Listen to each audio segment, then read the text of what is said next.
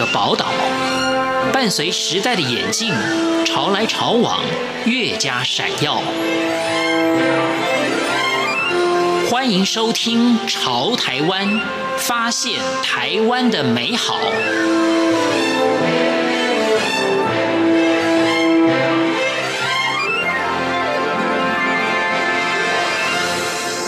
各位亲爱的听众朋友，您好，我是李正纯。我们又再度来到了俗称内山公路的台湾台三线这条公路上面，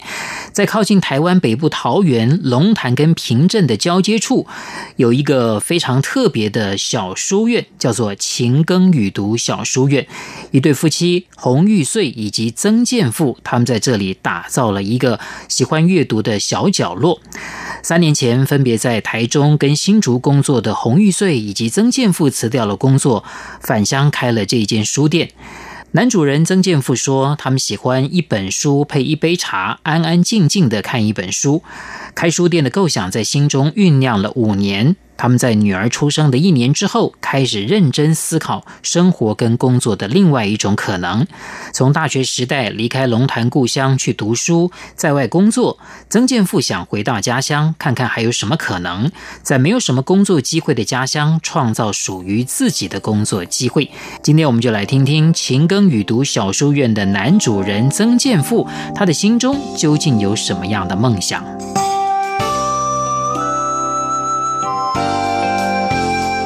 应该说，实际上我是在新竹啦，那我太太是在台中。我们大概各工作都开始快七八年，所以大概就是一个不算是新的工作者，已经算是有点呃熟悉的工作。那就是决定说，呃，我们想要做一点不一样的事情。那所以就在想说，能够做些什么事情。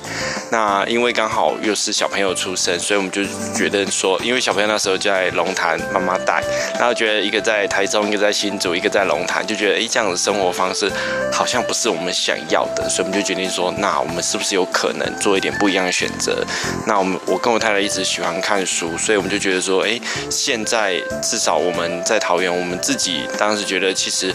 好像没有什么比较我们特别喜欢的那种独立书店，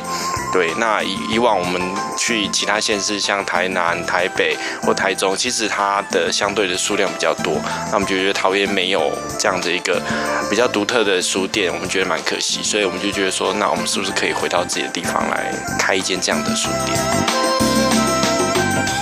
今天节目当中，我们访问到的是回到自己的故乡桃源龙潭开设勤耕雨读小书院的曾建富。这个理想虽然不错，可是现实面也就是经济的考量也不能不去兼顾。其实，当曾建富还有他的太太有这个念头的时候，家人似乎是并不支持他们。对，因为我跟我太太基本上我们都算是一路上，不管是求学、工作都还算顺利，所以我们其实各自都有一个很稳定的工作，那其实发展性也很好。但是就是我们就觉得想要做，那当然会先问问身边的人、家人，然后但是家人他们都当然他们以过往的经验，他们就觉得说你们就是他不觉得要做这个冒险啊。但是我们所看到的是这个冒险。背后所带来的可能的价值是，可能对我们、对我们的家庭、对这个社会都有一点正面的帮助，所以我们决定想要做。但是经济这一部分确实也是当初我们最担忧的，所以其实我们早在这五年前，我们就已经开始是每年我们其实都会讨论到这个话题，那我们就会去试着去计算，我们真的要开这一家书店，它背后的经济。效益是不是可以支撑这家书店，或者是我们可以持续投入这家书店？那前五年基本上我们得到答案大概都是不可能，所以所以就这样子一晃就五年过了。但是因为这个，因为这五年我们其实想了很多的方式啊，然后也在也在想说，那这间书店它要呈现的什么样子？包括呃，它要有什么样的商品？除了书，那我们要活下去，我们还要什么？那到底要怎么样让人家来来到这里？这都是我们大概前五年慢慢累积去构思的。所以当我们五年时间，我们就觉得说决定要开的时候，其实很多东西我们都已经想过，只待我们真的去验证说，诶，我们所想象的跟实际上的到底落差有多大？当我们走进勤耕雨读小书院的时候，曾建富给了我们一本小册子，叫做《开一间小书店》，里面记录了他们打造这间小书店所投入的心血。虽然我们曾经在网络上搜寻过这间书店大概的样貌，可是真的踏进了这个小书院的时候，还是被它里面的这个精致的设计感到惊艳不已。尤其是很多木工的部分，据了解都是曾建富他自己。亲力亲为打造出来的，可能从小，因为我也是住乡下，所以其实从小其实你会看着家里，像爷爷，爷爷他最喜欢就是整天在敲敲打打，不知道在做什么，修修东西啊，然后做做东西，所以其实敲敲打打这样子的一个感觉，其实从小呃家里的环境就有这样子。那因为后来就学念书，那那学了资讯资讯，那后来大部分的工作虽然是坐在电脑前面，但是其实一直还是渴望。呃，自己能够动手这样子的一个一个想法，那一直想要做，但是一直没有一个适合的机会。那好不容易，哎。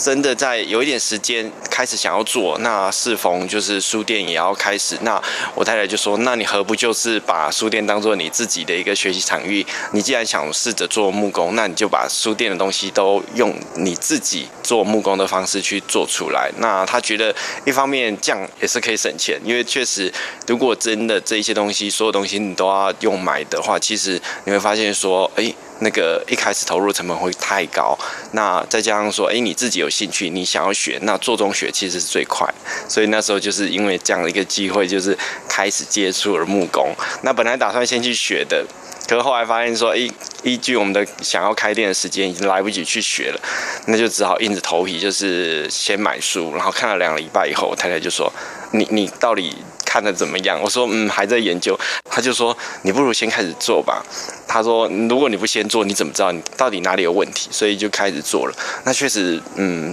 花了两个多礼拜做出了第一个书柜。虽然第一个书柜会摇，但是慢慢的就开始知道说，哎，大概哪一些地方是你看书实际上可能没有感觉，但是你做的时候，你就发现说，你可以再回去看书比照着，你就发现你的学习不是你本来领域以外的事情，其实还蛮快的。但是一直拖啊，一直忙啊，然后一直试啊，所以大概到这一年。才把它做出来，所以我太太说：“哦，交给我做东西会真的会会饿死。”那所以那但是因为也没有那么急迫啦，那就是想说，那还是都如果可以自己来做，那再加上做的过程中，你可以试东试西。其实我觉得这是。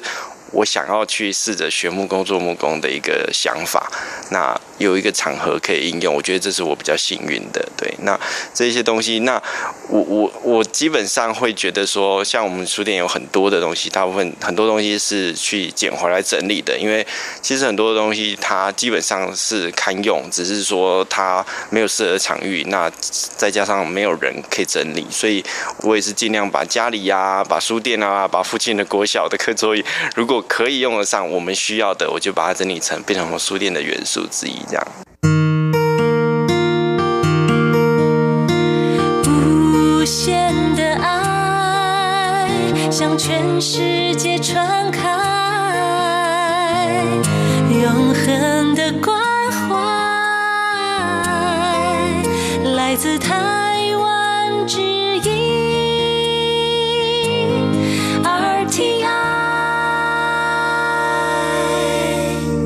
今天节目当中，我们介绍的是位在台湾北部桃园龙潭的勤耕与读小书院。我们访问到的就是男主人曾建富，他和他的夫人共同打造了这个喜欢阅读的小角落。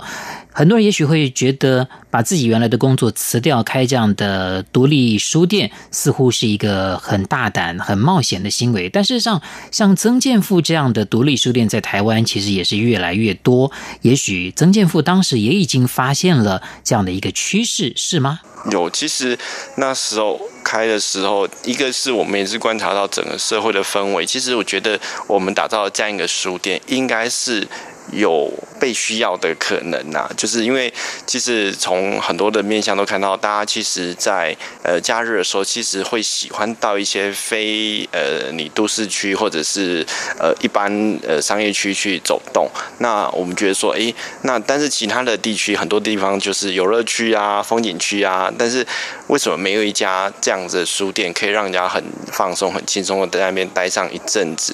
那所以我们就觉得说，呃，市场上看起来我们其实是被。后也想过说应该可以，那另外一个就是就是刚好我们呃我们开的时候，其实就开始越来越多人在关注独立书店的存在，因为独立书店看起来啊不断的消失，传统的书店也不断的消失，但是却有新一波的对于书店想象的一些年轻人开始去重新定位，呃所谓的书店，所谓的独立书店的一些这样概念，然后用他们自己的想象去。各地打造出这样的书店，那所以那时候就有一些的呃，包括侯吉安导演的呃书店里的影像师这一些的节目，慢慢让独立书店哎看起来是变成一个，我觉得那当时有一点像是一个热潮啦，对，那大家好像哎突然找到一个很很新鲜的点，然后是在一些独立书店，新型的独立书店，所以我们也是跟着那一波这样子，也也因为那样子，我觉得啦，我们在我们本来设定就是前三年应该是要。非常非常非常辛苦，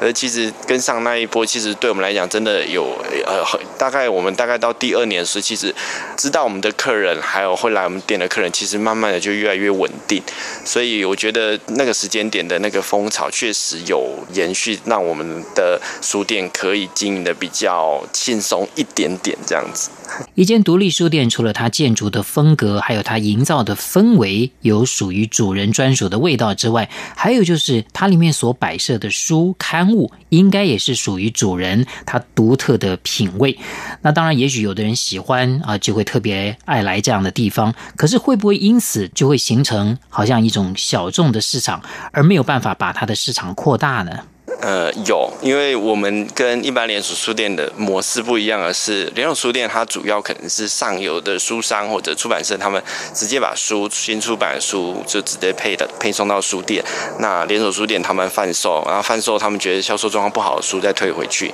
那我们的话，基本上我们对上游我们自己去挑书，所以基本上每一本书都是我们确定要他才送过来，而不是由他主动去配。所以基本上从这个点，我们就已经我我们自己觉得啦，我们也做了第一步的筛选，很多我们觉得它可能不是我们觉得最好的书，我们尽可能让最少的空间呈现最好的书。那当然一定会有遇到说，我们觉得这本书很好啊，可是在那边放了两个月都没有人买，也没有人碰。那我们就知道说，哦，其实有些东西是我们主观意识的判断。那但是开了书店以后，你发现，因为我们开的是非连锁，所以其实很多客人他会第一个他会主动问我们有没有什么样的书，或如果没有，然后他就说，哎，那为什么我们不会想要进？他就开，反而他会跟我们介绍那一本书或者是那一系列的书是什么，那我们可以进，因为因为他觉得那个是好书。所以其实这样子一个，虽然我们没有办法完全的符合来我们店的客人。他所要的需求，但是很多客人其实，在跟我们的互动之中，我们其实会发现说，哦，原来他们关注的是什么那样类别。如果那样类别跟我们书店是呃的设定的一个书系的风格不冲突的话，其实我们后续慢慢就会开始去去找这一类的书，再把它补进来。所以其实我们不是标榜的是一个什么书都有，但是基本上如果是。适合我们的书的书店，那经由客人的一个推荐啊，或者是我们自己后续慢慢慢慢的观察，我们会越来越精准的抓到，就是尤其是会常来我们书店的在地的客人，他们对阅读的方面的需求是什么？那另外一方面，虽然我们挑出很多不是他们所熟悉在呃连锁书店就是一进去看到的，但是他们就会好奇的拿了那些书。我们希望就是很多的主流书以外的书，它能有。被读者拿起来翻阅的机会，而不是像连锁书店，它只放畅销书。那其他书的好书，虽然它不是畅销书，但是它是好书，被看到的机会是很低的。那我们希望扭转这样子一个一个情势，让很多的好书，但它不是畅销书类型的书，也能被看见。那至少我们可以。可以先帮客人做一个第一层的筛选，让客人能够在比较短的时间内不用看那么多书，看着可以找到几本他比较属于他代表性的书。